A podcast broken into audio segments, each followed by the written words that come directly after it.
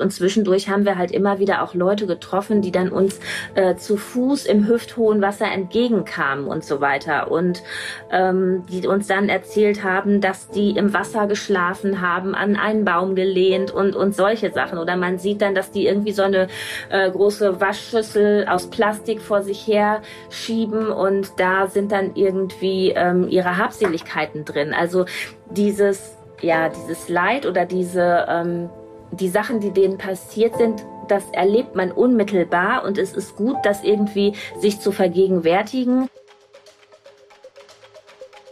Hallo und herzlich willkommen zu einer neuen Folge von Welthungerhilfe direkt. Mein Name ist Lena und ich moderiere für euch den Podcast der Welthungerhilfe. Gerade in letzter Zeit mussten wir sehr häufig in den Medien hören, dass Nothilfe in Krisen- und Kriegsgebieten, wie zum Beispiel der Ukraine, geleistet werden muss. Und Nothilfe ist eine der Kernaufgaben der Welthungerhilfe. Wir haben Kolleginnen und Kollegen, die quasi Standby zur Verfügung stehen und dann ausreisen, um zu helfen, sobald eine akute Notlage oder Krise ausgebrochen ist. Zu diesen Menschen gehört mein heutiger Gast Sandra. Sie wird uns erzählen, wie sie zu diesem Job gekommen ist und wie sich das anfühlt, wenn man heute noch nicht weiß, in welcher Krise man schon nächste Woche unterstützen und arbeiten wird. Ich bin sehr gespannt auf Sandra.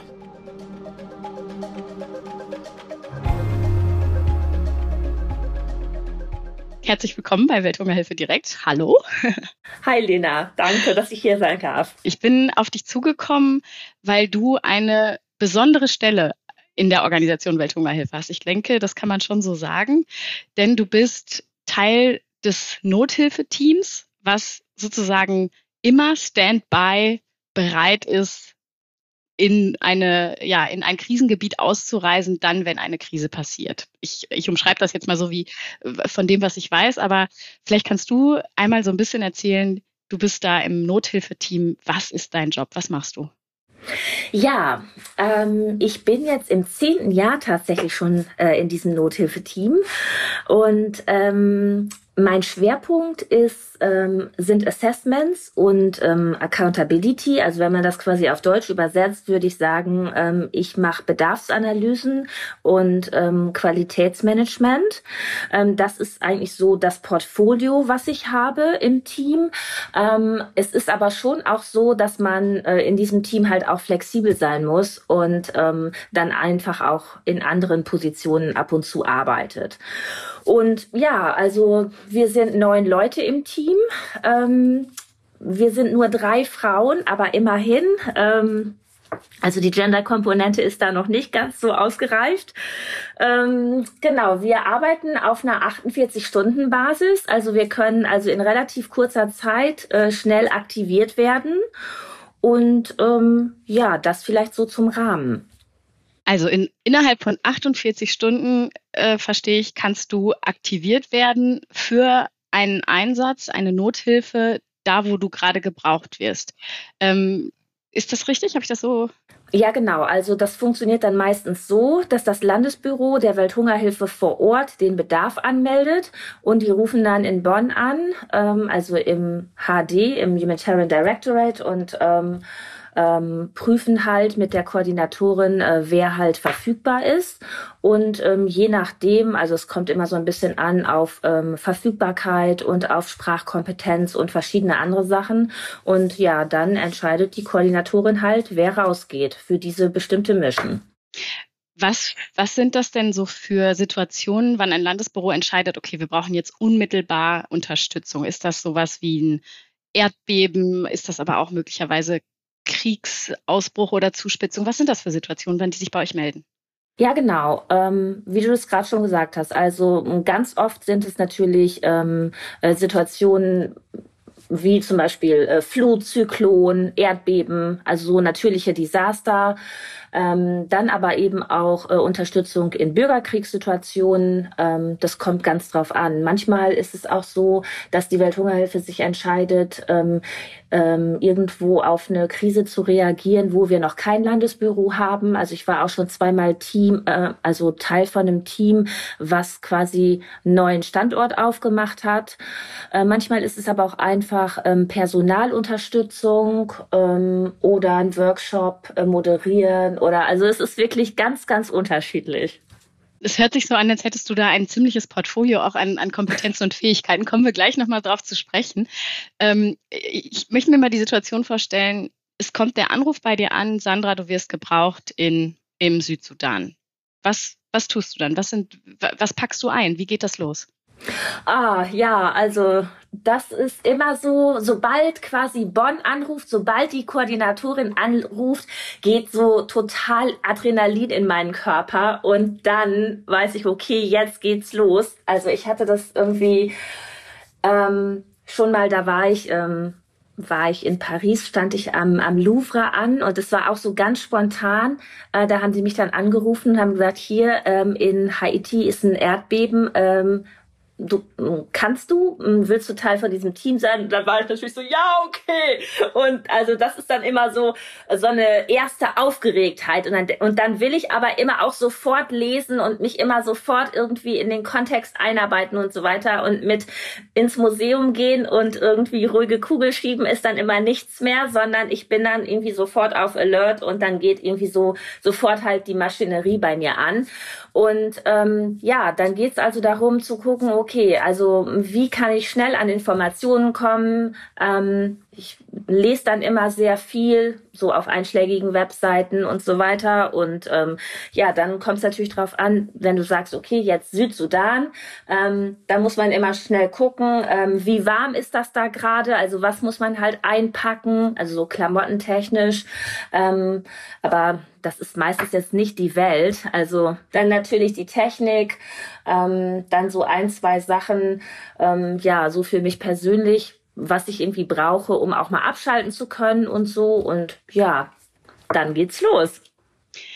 Das klingt jetzt tatsächlich so, als ähm, ja, wäre das wahrscheinlich auch eine, ein Teil der Faszination für diesen Job oder etwas, was dir eben liegt, immer wieder in die Situation zu kommen, ähm, ich weiß, also so eine ungewisse Situation. Ich weiß nicht, wann mein Einsatz kommt und ich weiß auch nicht, wohin es geht, aber ich habe einfach diesen Willen anzupacken und loszulegen. Ähm, ist es das, was den Reiz äh, an diesem wirklich ja auch teilweise total schwierigen äh, Job für dich ausmacht? Ja, also ähm, auf jeden Fall. Also auch zu wissen, jetzt am Montag nicht zu wissen, was mache ich am Donnerstag. Und von daher, ähm, ja, wenn ich jetzt irgendwie bestimmt, also irgendwas ähm, unbedingt machen will oder so, dann nehme ich natürlich Urlaub und dann ist auch klar, dann ähm, dann bin ich an dem Tag oder in der Woche irgendwie nicht verfügbar. Aber so generell ähm, finde ich das schon gut, ähm, ja, auch spontan oder ad hoc zu reagieren, auf jeden Fall. Wie ist das denn für deine, deine Familie und vielleicht auch für deine Freunde? Ich weiß nicht, hast du sozusagen einen Wohnsitz in Deutschland, wo du sonst auch fest bist und ähm, aber wann immer eben dann ein Einsatz kommt, bist du dann halt vorübergehend weg. Wie, wie geht dein Umfeld damit um? Ja, genau. Also meine Homebase ist äh, Diepholz, das ist südlich von Bremen. Ähm, da habe ich mit meinem Mann vor ein paar Jahren ein Haus gekauft und da wohne ich ähm, und hat ja die Nähe äh, zu Bremen Airport. Also es ist so eine Stunde bis nach Bremen und ähm, ja, das funktioniert eigentlich so ganz gut. Ähm, wenn ich dann nicht im Einsatz bin, bin ich halt zu Hause und dann ja ähm, mache ich da auch so normal meine Sachen. Also ich bin irgendwie viel im Garten, gehe mit dem Hund raus und so weiter. Aber wenn ich dann halt unterwegs bin, ja, dann bin ich halt unterwegs. Bevor ich dich gleich nochmal so ein bisschen ausfrage, wie dann, wie dann eigentlich ein Einsatz genau abläuft, ähm, würde mich echt interessieren, wie bist du zu diesem Job gekommen? Also wann hast du entschieden, das ist das, was ich machen möchte? Und was ist so dein Hintergrund? Wie kommt man dahin? Ähm, ja, also im Erstberuf bin ich Gemeindereferentin und ich habe dann aber parallel noch studiert, Erziehungswissenschaften. Und dann war ich 2005 damit fertig und dann stand irgendwie so der nächste Karriereschritt an. Ähm, aber der Arbeitgeber, wo ich damals gearbeitet habe, hatte das irgendwie nicht so vorgesehen. Und dann, ja, dachte ich irgendwie, na ja, jetzt bin ich irgendwie schon sechs Jahre in diesem Job und ähm, irgendwie war halt für mich Zeit äh, für eine Veränderung. Und ähm, dann habe ich mich coachen lassen und in dieser Coaching-Gruppe, da war halt äh, eine Teilnehmerin drin, die ähm, eine Weiterbildung gemacht hatte an so einem Institut, ähm, was sich halt mit Entwicklungszusammenarbeit, mit humanitärer Hilfe und mit Projektmanagement in der freien Wirtschaft beschäftigt hat. Und ähm, die hat halt so begeistert davon erzählt, dass ich dachte, hm, das wäre irgendwie cool, sich das vielleicht mal anzugucken. Und dann ergab sich das irgendwie so, dass kurz nach diesem Coaching eben diese, ähm, dieses Institut so einen Tag der offenen Tür hatte. Und dann bin ich da hingefahren, habe mir das angehört und das klang alles mega gut, so dass ich mich da, da tatsächlich angemeldet habe für diese Weiterbildung. Und ähm, ja, im Laufe dieser Weiterbildung, ähm, also das hat halt so funktioniert, dass die halt Leute aus der Praxis eingeladen haben, äh, die dann halt von ihrer Arbeit erzählt haben und so bestimmte Methodenkompetenzen halt ähm, ja unterrichtet haben. Und ähm, da war halt dann jemand vom ICRC, das war ein Arzt und die Art und Weise, wie der seinen Unterricht gestaltet hat, ähm, das war mindblowing für mich. Also da war ich total gehuckt und das war irgendwie so. Ganz kurz, Sandra, ICRC, äh, Internationales Rotes Kreuz, richtig? Ja, ganz genau. Und ähm, ja, das war einfach so ja, wie der erzählt hat, mit welcher Leidenschaft der das so rübergebracht hat. Also das war faszinierend. Und dann dachte ich irgendwie so, ja, also das klingt doch irgendwie ja, das macht Lust auf mehr. Und da wusste ich dann irgendwie, okay, das ist was, was ich mir vorstellen kann. Also natürlich hatte der halt einen medizinischen Background und irgendwie ganz andere, ja, Core-Kompetenzen. Aber ich habe mich dann irgendwie mehr mit dem Berufsbild ähm, der humanitären Helferin beschäftigt und habe halt dann auch gemerkt, okay, es gibt auch ganz andere Berufsbilder. Ähm, also so zum Beispiel in der Koordination äh, kann man ja arbeiten oder auch im Bereich Finanzen oder was auch immer. Und dann ja, wusste ich irgendwie, okay, das will ich. Und ja, ein Jahr später habe ich dann tatsächlich meinen allerersten Einsatz gemacht. Wohin ging's? Ähm, das ging nach Bangladesch. Äh, das war ein Zyklon. Und ich bin damals als Admin, äh, ja, Schrägstrich Logistikerin rausgegangen ähm, also so als zweiter Mann und ähm, habe da irgendwie ja die Aufgaben quasi gemacht, die der Projektleiter nicht machen wollte und hatte dadurch einfach so die Möglichkeit und die Chance, so ja das ganze drumherum einfach noch mal ganz anders wahrzunehmen. Also ich habe irgendwie so Ausgaben getätigt, habe dann irgendwie ähm, gelernt, was muss eigentlich auf so einer Quittung eigentlich alles draufstehen, damit das irgendwie vom Geldgeber akzeptiert wird. War dann relativ schnell in der Budgetplanung äh, involviert und ähm, habe dann irgendwie, dann mussten wir irgendwie vor Ort einen Generator kaufen.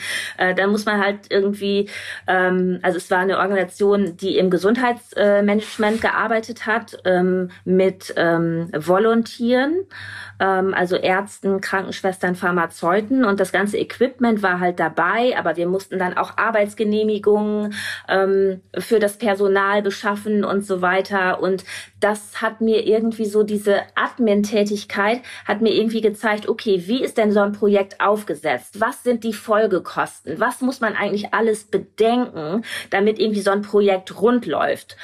Und ähm, so, das war so das eine. Und das andere war aber auch so ein bisschen so ein logistischer Part. Ähm, also wir hatten so Medikamente mitgenommen, ähm, aber der Großteil der Medikamente war in so Alukisten und die steckten halt noch im Zoll in Dhaka und also in der Hauptstadt und die mussten halt noch runter nach Borguna, weil in dem Süden von von Bangladesch war halt dieser Zyklon und ähm, ja, nachdem wir dann eine Woche unten waren, waren also diese Medikamente immer noch nicht da. Und dann war klar, irgendeiner muss die halt aus dem Zoll rausholen.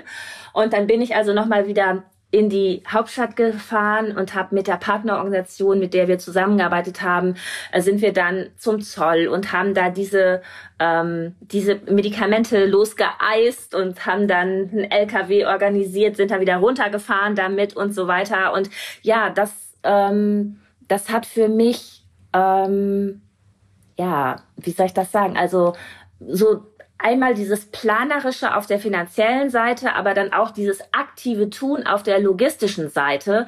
Da habe ich irgendwie gemerkt, okay, das macht dir Spaß und ähm, ja, das, das will ich irgendwie beruflich machen. Und lustigerweise war es dann eben auch so, ähm, wir sind dann, also im November war der Zyklon, wir sind dann im Dezember, Ende Dezember zurück nach Deutschland, weil ähm, das Visum abgelaufen war. Und ähm, der Koordinator, der dann eigentlich im Januar hätte wieder zurückgehen sollen, der war dann krank und der konnte dann nicht mehr. Und dann hat mich die Organisation gefragt, ob ich das nicht weiterführen will. Und dann dachte ich so, oh, oh Himmel, da habe ich erstmal voll Herzklabastern gekriegt und dachte, oh je, wie soll das denn werden? Ähm, weil ich zu dem Zeitpunkt ja irgendwie noch gar nicht die Erfahrung hatte. Aber das hat dann erstaunlich gut funktioniert und die haben mir halt angeboten, okay, du kannst halt jeden Morgen und jeden Abend oder immer, wenn dir danach ist, kannst du halt den Koordinator anrufen. Der ist halt so für dich zur Verfügung und du kannst den halt alles Mögliche fragen. Das Einzige, was der halt nicht machen kann, ist, der kann halt nicht runtergehen, weil der halt eben diese Situation zu Hause hat. Ja, und dann habe ich das gemacht und am Ende habe ich den, also ich war dann ein halbes Jahr in Bangladesch und habe da die ganzen Nothilfeaktivitäten koordiniert und am Ende habe ich den, glaube ich, weiß nicht, sechs oder sieben Mal angerufen. Also gar nicht ganz so oft, aber einfach so, ähm, also ich brauchte halt diese Sicherheit, okay, also im Bedarfsfall ist da halt jemand, den du löchern kannst, den du halt ausfragen kannst und ähm, ja, ja, das, das klingt jetzt nach ganz viel äh, ja, Learning by Doing, aber auch ähm, du scheinst jemand zu sein, der wirklich gern ins kalte Wasser springt und dafür dann ja auch so eine, so eine Euphorie entwickelt für, für Spontanität und nicht genau wissen, was kommt jetzt eigentlich.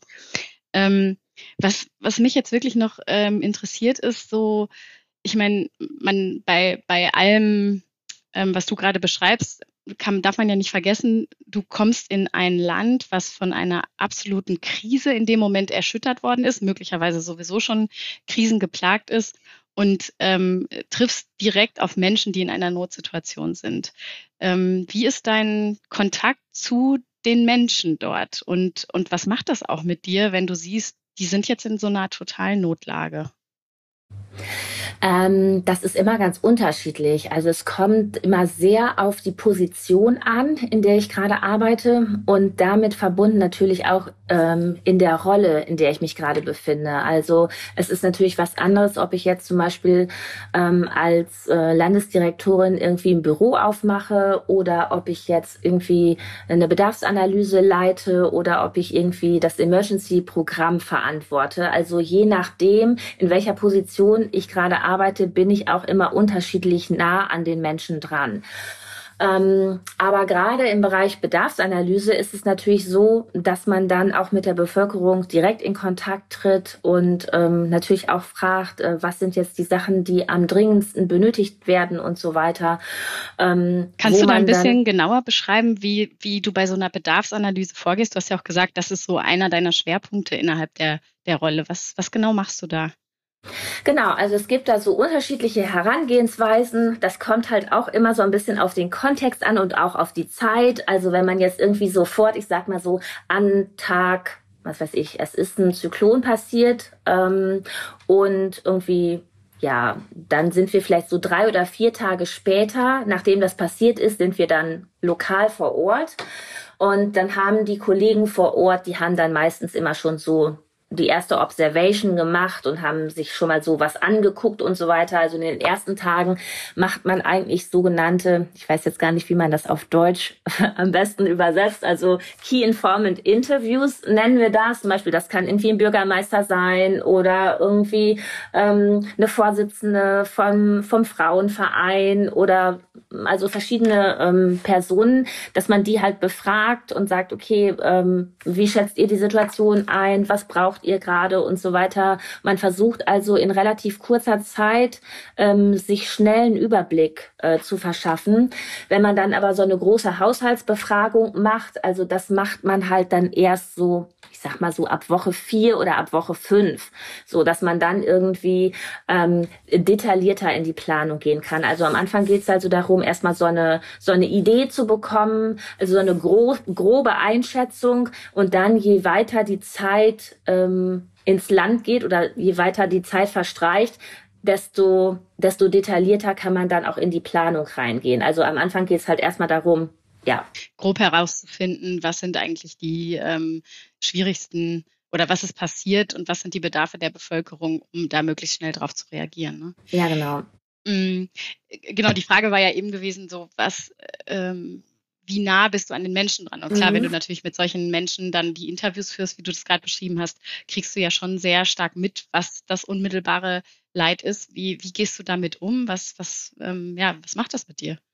Ja, das werde ich ganz oft gefragt. Ähm, tatsächlich ist das ja so, dass es mein Beruf ist, Dinge zu organisieren und zu planen und halt eben diese Befragung durchzuführen, Anträge zu schreiben und zwar mit der Absicht, Geld zu akquirieren, um die Situation dann auch besser zu machen. Und ja, das ist halt die Professionalität. Und ähm, es ist, glaube ich, wichtig, dass man halt Respekt davor hat, ähm, vor dem, was gerade bei den Leuten abgeht, also was die Leute vor Ort durchmachen. Also zum Beispiel irgendwie die letzte ähm, Katastrophe, in der ich tätig war, war eine Flut in Bentiu im Südsudan. Und ähm, wir sind dann bei dem Assessment, also mit dem Boot, ähm, quasi über das Wasser gefahren und ähm, wir waren dann halt da auch irgendwie ähm, acht bis zehn Stunden ähm, quasi auf dieser Bootstour unterwegs und zwischendurch haben wir halt immer wieder auch Leute getroffen, die dann uns äh, zu Fuß im hüfthohen Wasser entgegenkamen und so weiter und ähm, die uns dann erzählt haben, dass die im Wasser geschlafen haben, an einen Baum gelehnt und und solche Sachen oder man sieht dann, dass die irgendwie so eine äh, große Waschschüssel aus Plastik vor sich her schieben und da sind dann irgendwie ähm, ihre Habseligkeiten drin. Also dieses ja, dieses Leid oder diese, ähm, die Sachen, die denen passiert sind, das erlebt man unmittelbar und es ist gut, das irgendwie sich zu vergegenwärtigen. Aber ähm, ja, es ist eben auch wichtig, das jetzt nicht so an so nah an sich ranzulassen. Und in so Situationen, wie du sie jetzt gerade beschreibst, hast du da auch für dich manchmal Angst? Ich meine, ungefährlich ist das ja jetzt auch nicht, was du da machst. Ähm, so grundsätzlich ähm, ja, wir, ähm, wir sind natürlich in die Sicherheitsvorkehrungen der einzelnen Landesbüros eingebunden. Also bevor wir irgendwo aufschlagen, innerhalb der ersten 24 Stunden haben wir auch immer ein Security-Briefing und so weiter. Ähm, ja, also so an bestimmte Gegebenheiten muss man sich natürlich in diversen Ländern halten, klar.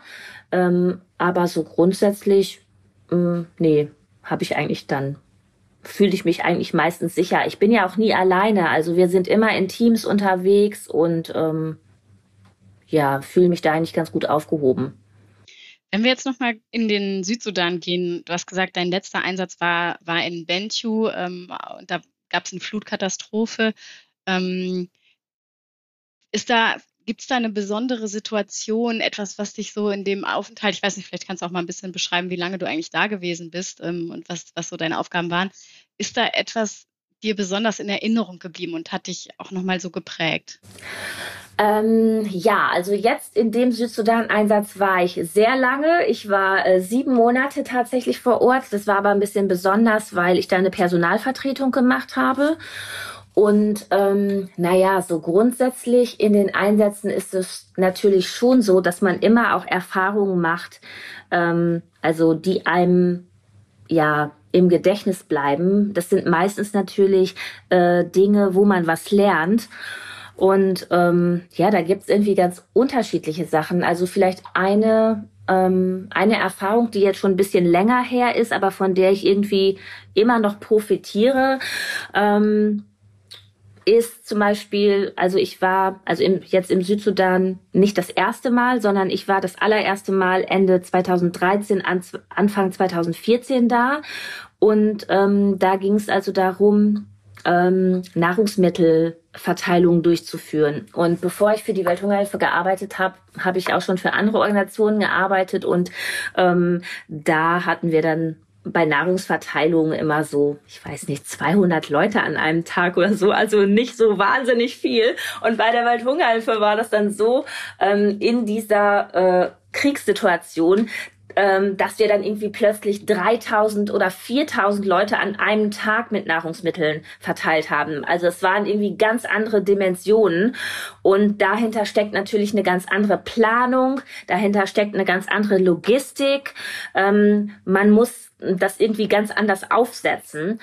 Und auch in dem, ähm, ja, äh, in der Situation, wo ich halt war, es war wirklich eine komplexe Situation mit unterschiedlichen Akteuren, also mit UN-Polizei, ähm, mit ähm, mongolischem Bataillon, mit, ähm, äh, mit Minenräumung von der UN. Also wenn wir losgefahren sind, waren wir immer im Konvoi unterwegs und über Funk in Kontakt. Also man hatte irgendwie, ich hatte große Teams zu leiten und obwohl wir irgendwie ja in bestimmte Strukturen eingebunden waren, ähm, also in dem äh, UN-Compound, also der Vereinten Nationen, in diesem Compound haben wir gewohnt und so weiter, war es aber dann trotzdem immer wichtig, ähm, ja, der Bevölkerung ähm, und auch den Local Authorities irgendwie ähm, klar zu machen, wir sind von einer NGO, wir haben humanitäre Prinzipien, äh, die müssen wir einhalten, äh, wir sind neutral, also wir leisten humanitäre Hilfe und sind also nicht Teil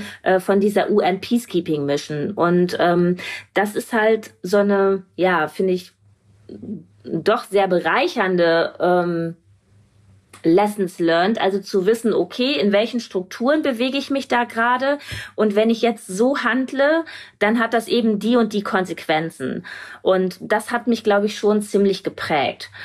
Und ähm, ja, vielleicht noch ein anderes Beispiel, was auch nochmal so vielleicht deutlich macht, also okay, das war jetzt irgendwie ein Beispiel für Struktur und wie man sich also in, in bestimmten Settings bewegt. Aber wenn zum Beispiel ich jetzt im Bereich Assessments arbeite, dann ist man einfach noch mal näher dran, auch ja an der Bevölkerung. Und ich erinnere mich da an so eine Situation im Sudan vor ein, zwei Jahren, die mich einfach auch nochmal ganz nachdenklich gemacht hat, weil bei so einem Assessment geht es auch immer darum, unterschiedliche Bevölkerungsgruppen zu interviewen und zu befragen, weil man ja seinen Response, also die Hilfe, Hilfeleistungen möglichst umfassend und ja für alle irgendwie Genau, also bei so einer Befragung geht es immer darum, möglichst viele Bevölkerungsgruppen zu integrieren. Mhm. Und ähm, da haben wir eben auch mit Kindern äh, gearbeitet und ich habe dann meistens Knete im Gepäck oder Buntstifte, weil Kinder natürlich irgendwie eine andere Ausdrucksform haben. Äh, während man mit Erwachsenen natürlich irgendwie eher nochmal äh, verbal spricht. Und ähm, dann haben wir, dann war also war äh, diese Malsession war sozusagen beendet und die Kinder hatten ihre, ihre Bilder so vorgestellt, was die gemalt haben, was sie sich wünschen, wie sie sich ähm, äh, die Situation verbessern wollen und so weiter. Dann kamen zwei ältere Frauen, also es waren so Omas, ähm, die haben dann gesagt, da hat die eine gesagt, ich habe einen und die andere hat gesagt, ich habe auch einen eingesteckt. Und dann ähm, habe ich gesagt, so ja, hm, wir brauchen eigentlich jetzt eben diese Stifte, weil wir halt jetzt am nächsten Tag ja noch in die nächste Schule fahren und so weiter. Und ähm, habe dann aber auch danach gefragt und gesagt, warum habt ihr die denn eingesteckt? Ja, und dann hat also die eine Frau gesagt, so, ja, ähm, ich habe zu Hause äh, noch andere Kinder und die haben irgendwie nicht die Möglichkeit, jetzt mit diesem Stift zu malen. Mhm. So, und ähm, dann sind wir halt, ja, dann, dann, dann nahm das Gespräch irgendwie so eine ganz andere Wendung. Und dann ist man natürlich ganz schnell bei so Themen wie Chancengleichheiten, bei Möglichkeiten, also zum Beispiel so, ja, Stadt- und Landgefälle, bei Gendergerechtigkeit und bei solchen Sachen. Und das, ähm, ja, verdeutlicht dann einfach auch nochmal so die Komplexität äh, der Situation. Und in der Nothilfe geht es ja immer darum, ähm, also von jetzt auf gleich die Situation durch ein akutes Projekt irgendwie schnell zu verbessern. Und das ist irgendwie auch ja das Schöne an der Welthungerhilfe, dass wir dieses doppelte Mandat haben, also nicht nur Nothilfe machen, sondern eben auch Development machen und dass also man langfristige dann, langfristige Entwicklungszusammenarbeit, ne? Ja, ja genau und dass man dass wir dann aber als Nothelfer gleichzeitig auch mit dieser Brille reingehen und sagen, okay, natürlich haben wir jetzt den Fokus auf der Nothilfe, aber ähm, wie kann man das denn bridgen in diesen Bereich der langfristigen Entwicklungszusammenarbeit? Und ähm, ja, das sind dann so die Sachen, das sind halt so Kleinigkeiten am Rande, die dann aber doch sehr nachdenklich machen. Mhm. Hast, hast du da äh, konkrete Beispiele, um diese Brücke zu schaffen von einer Nothilfe ähm, hin zur langfristigen Entwicklung? Ähm, Habe ich jetzt nicht. Theoretisch denkt man das halt immer mit, dass man, ähm, also es gibt halt so bestimmte, ja, äh, bestimmte Sachen in einem Projekt, die halt sind reine Nothilfemaßnahmen. Mhm. Dann gibt's bestimmte Sachen, die man in diesem Bereich Transitional Aid einordnet, also sowas wie Recovery. Ähm, und dann. Das ist Wiederaufbau, oder? Genau, das ist mhm. Wiederaufbau. Und dann eben auch so eher langfristige Sachen. Also zum Beispiel im Bereich Shelter lässt sich das vielleicht verdeutlichen. Also Nothilfe würde bedeuten, ähm, man ähm, gibt unterschiedlichen Familien vielleicht Roofing. Also zum Beispiel im Nepal Earthquake war das so. Also da haben wir so ähm, Häuser repariert ähm, mit, ähm, wie sagt man das auf Deutsch, Wellblech. Mhm. Genau, also so Wellblechdächer. Ähm, da war es einfach nur das Dach, dass die Leute das quasi damit dann, dann ihr, ihr Dach reparieren konnten. Ähm, wenn man dann im Bereich äh, Transitional Aid, also Wiederaufbau denkt, dann denkt man natürlich schon mal mehr in die Richtung, äh, was ist wirklich sustainable, weil so ein Wellblech ist jetzt ja auch nicht so wahnsinnig ähm, nachhaltig. Da denkt man dann vielleicht eher darüber nach, ähm, Cash-Grants äh, zu geben, damit die Leute halt lokale Baumaterialien kaufen können ähm, und auch Zement, um die Häuser wieder aufzubauen. Und was langfristiges, ähm, da würde man dann ja noch andere Maßnahmen ähm, irgendwie ja, besponsern. Mhm. Ja. ja, man, man, man merkt, du ähm, denkst da schon, aber auch sehr stark in Systemen und sehr viel auf Englisch natürlich auch. also so diese, ja, das ist, es gibt einfach ähm, im Begriff, also es gibt sozusagen die, die Nothilfe, die am Beginn steht, dann die ähm, Übergangshilfe, Transitional Aid, mhm. bis hin zur Entwicklungszusammenarbeit und ähm, die Maßnahmen ähm, gehören gewissermaßen einer der verschiedenen Phasen an. Und man entscheidet wahrscheinlich immer nach Möglichkeiten, sind wir jetzt gerade im Stadium, okay, es geht nur darum, möglichst schnell irgendwie wieder ein Dach über den Kopf der Menschen herzustellen, ähm, so provisorisch es vielleicht auch sein mag, oder ist man eben schon dabei, wieder langfristig nachhaltig zu denken, ähm, etwas, was dann eben auch nicht von der nächsten Flut äh, gleich vielleicht direkt wieder ähm, weggesch äh, weggeschwemmt wird. Also so habe ich dich jetzt zumindest verstanden. Das ist ja genau. Also das kommt halt immer auch so ein bisschen darauf an, ähm, was ähm, was auch das Portfolio im Land eben vorsieht. Ähm, also was ähm, ich kann jetzt nicht mit meinen Nothilfevorstellungen einfach losgelöst da reinkommen und die Sachen irgendwie durchziehen, ohne das irgendwie äh, mit dem Landesdirektor oder mit äh, den Programmverantwortlichen vor Ort abzusprechen, weil das muss ja auch irgendwie ähm, ja ins Konzept passen. Mhm. Ja, und oft geht es halt dann wirklich darum, natürlich Nothilfemaßnahmen anzuschieben, aber dann eben auch zu gucken, ähm, kann man dieselbe Zielgruppe irgendwie weiter fördern, ähm, ja, kann man da ähm, ja noch noch weitere oder die irgendwie in in größere äh, Projekte mit einbinden und so weiter. Das ergibt sich dann aber meistens auch vor Ort. Also das ist irgendwie so ein bisschen schwierig, das jetzt so plakativ ähm, ja da irgendwas zu, zu sagen. Meistens ergibt sich das vor Ort in der Arbeit oder dass dann ähm, äh, auch die Bevölkerung oder teilweise Leute äh, irgendwie eine Idee reinbringen, so dass man denkt, okay, ja, das gucken wir uns mal an ähm, oder das lohnt sich da vielleicht noch mal tiefer zu graben oder zu forschen und zu gucken, okay, kann man das vielleicht integrieren, was macht Sinn und so weiter. Das sind dann wirklich so ähm, ja zugeschnittene Lösungen ähm, vor Ort, die dann entwickelt werden. Ja, und um mir nochmal so dein, deine Rolle nochmal wirklich genau zu veranschaulichen, du hast ja schon wirklich sehr, sehr ähm, beispielhaft auch erklärt, dass du koordinierst, dass du planst, dass du für die Logistik zuständig warst. Das heißt, all, alles, was ähm, quasi unmittelbar umgesetzt wird, ob das eine Essensverteilung ist, ob das ein äh, Dachaufbau ist oder ähm, was auch immer, da bist du dann aber nicht äh, unbedingt diejenige, die wirklich äh, Werkzeug in der Hand hält und anfängt zu schrauben, sondern du koordinierst. ja, ja, genau. Also so äh, muss man sich das nicht vorstellen. Ich bin auch nicht diejenige, die die äh, Sorkum oder die die Reissäcke irgendwie vom LKW wuchtet oder so, wie man sich das vielleicht manchmal so vorstellt. Also so ist das nicht, sondern wir sind da wirklich ähm, in der übergeordneten Funktion. Ähm, wir arbeiten also dann mit mit äh, lokalen Fachkräften vor Ort und so weiter. Es geht dann wirklich auch darum, äh, die Sachen halt vernünftig zu planen, vernünftig aufzusetzen, auch zu gucken, also wenn es gerade auch so in diesem Bereich Qualitätsmanagement reingeht, ähm, werden bestimmte Standards bei so einer Verteilung eingehalten. Also was ich gerade so erzählt habe, also wenn man da so 3000 oder 4000 Leute am Tag mit Nahrungsmitteln versorgt, das muss man natürlich äh, gut planen. Also man man braucht halt einen großen Platz, man braucht halt mindestens zwei Eingänge, mindestens zwei Ausgänge. Man muss sich genau überlegen, wo legt man welche Nahrungsmittel hin, ähm, wie werden die halt abtransportiert von den einzelnen Familien und so weiter und so weiter. Also da steckt halt Planung dahinter und das muss man sich halt vorher total gut überlegen, weil sonst gibt's halt Chaos und das will man ja eben vermeiden. Man will jetzt ja kein zweites Desaster in einem Desaster kreieren. Ja.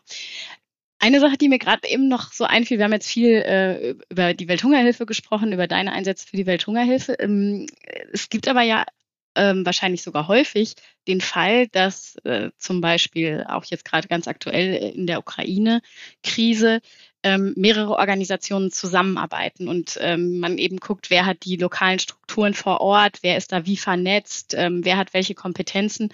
Kannst du da noch so ein bisschen beschreiben, wie man auch mit anderen Organisationen dann sehr schnell zusammen als Team funktioniert? Ja, also das A und O sind auf jeden Fall die UN-Cluster-Treffen. Ähm, also man muss sich das so vorstellen, also die unterschiedlichen Organisationen arbeiten ja in bestimmten Sektoren. Also die Welthungerhilfe arbeitet zum Beispiel im Sektor Nahrungsmittelsicherheit, ähm, also Livelihoods und ähm, dann gibt es also einen Sektor WASH, also Water Sanitation Hygiene und es gibt einen Sektor für Edu also für Bildung und für Gesundheit und so verschiedene andere Sachen. Und in diesen einzelnen Clustern, ähm, also wenn wir irgendwo aufschlagen, dann also wenn wir irgendwo arbeiten, dann gehen wir natürlich als erstes zu den Clustern. Ähm, also da treffen sich dann alle Organisationen, die zum Beispiel im Bereich Nahrungsmittelsicherheit arbeiten.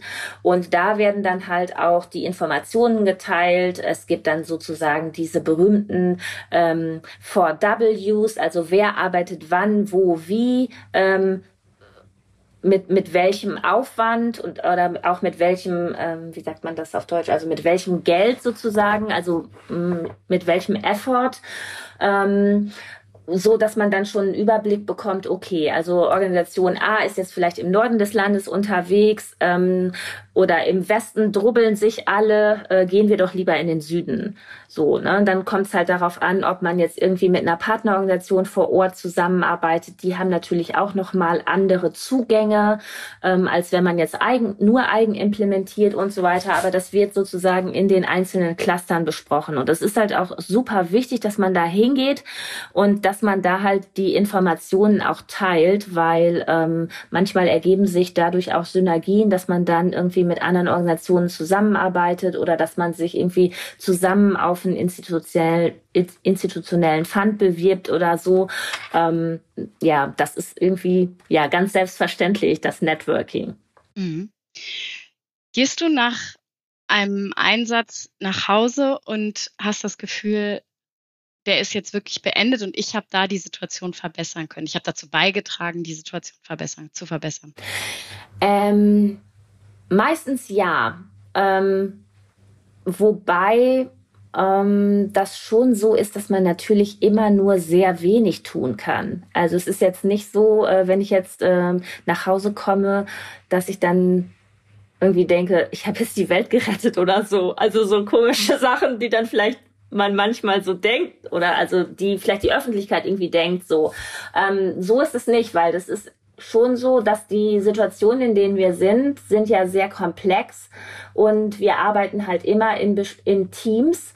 Ähm, meistens, wenn ich dann vom Nothilfeteam nach Hause komme, ist das Team vor Ort ja immer noch da. Die arbeiten dann immer noch weiter und ähm, ja, es, ähm, ich glaube, den Beitrag, den wir leisten, das ist man kann also so eine kleine Stellschraube vielleicht verdrehen. Jetzt bist du ähm, vor wenigen Wochen, äh, soweit ich weiß, ja aus dem Südsudan zurückgekommen. Das heißt, gerade in der, in der Heimat in Diepholz. Ähm, was, was machst du jetzt gerade, um einfach vielleicht auch erstmal wieder so ein bisschen Energie zu tanken, die Batterie aufzuladen, bis, bis, das, bis der nächste Einsatz kommt? Wie, ähm, wie erholst du dich vielleicht auch noch so nach jetzt immerhin sieben Monaten ja im äh, Ausland? Ja, also sobald ich zu Hause bin, äh, ist sozusagen die Festplatte in meinem Gehirn gelöscht. Das geht immer ganz schnell, erstaunlicherweise. Also im Einsatz ist es oft so, ähm, dass man mich äh, nachts wecken kann und dann kann ich alle Daten und alles irgendwie noch runterrattern. Aber wirklich, the minute I touch the ground, ähm, habe ich irgendwie, ja, vergesse ich die Sachen. Ähm, das ist so das Erste. Und dann, ähm, ja, mache ich irgendwie viele Sachen, um einfach runterzukommen, um zu entschleunigen und so weiter. Ähm, ja, dann, ich bin halt viel im Garten, ähm, grab dann darum. Jetzt im Moment habe ich jetzt Möhren eingesät und Radieschen und Kohlrabi und so weiter. Also hm, das werde ich jetzt mal ein bisschen weiter beobachten. und dann bin ich halt viel irgendwie mit dem Hund unterwegs. Ich bin viel draußen. Ähm, ja, gehe spazieren, treffe mich mit Freunden, sitze auf dem Sofa, trinke Kaffee. Ja, sowas. Also so ganz normale Sachen, um halt irgendwie ja, mich zu erholen und um so ein bisschen ja zu entschleunigen einfach auch. Ja, kann ich mir gut vorstellen.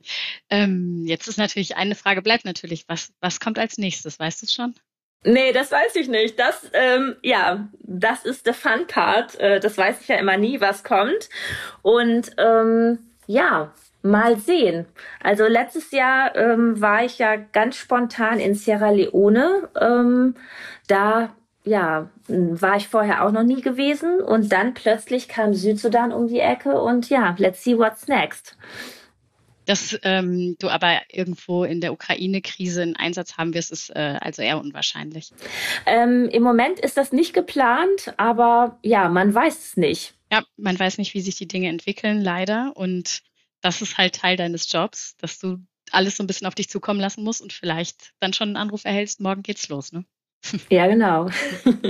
Spannend, Sandra. Ganz, ganz vielen Dank für diese, äh, für diese Einblicke in, in das, was Nothilfe bedeutet und wie du es ja auch eben erklärt hast, was ein ähm, ja, Teil, ein Standbein der Welthungerhilfe ist, ein, ein großes, ein total wichtiges, ähm, aber eben auch immer ein Stück weit der Vorläufer sein kann zu äh, langfristiger Entwicklung. Das äh, finde ich du auch nochmal ganz gut dargestellt und dafür danke ich dir sehr. Ja, gerne. Hab wieder was dazugelernt. Hat Spaß gemacht. Sehr schön. Dann würde ich sagen, bis bald. Ich bin gespannt, ähm, wo ich dich das nächste Mal im Einsatz sehe. Alles klar, bis bald. Ciao, ciao. Tschüss. Das war Welthungerhilfe direkt, der Podcast der Welthungerhilfe. Wenn es euch gefallen hat, empfehlt den Podcast gerne weiter. Und natürlich freuen wir uns über Feedback, Lob und Kritik an podcast.welthungerhilfe.de. Bis zum nächsten Mal bei Welthungerhilfe direkt. Dieser Podcast wird produziert von Podstars bei OMR.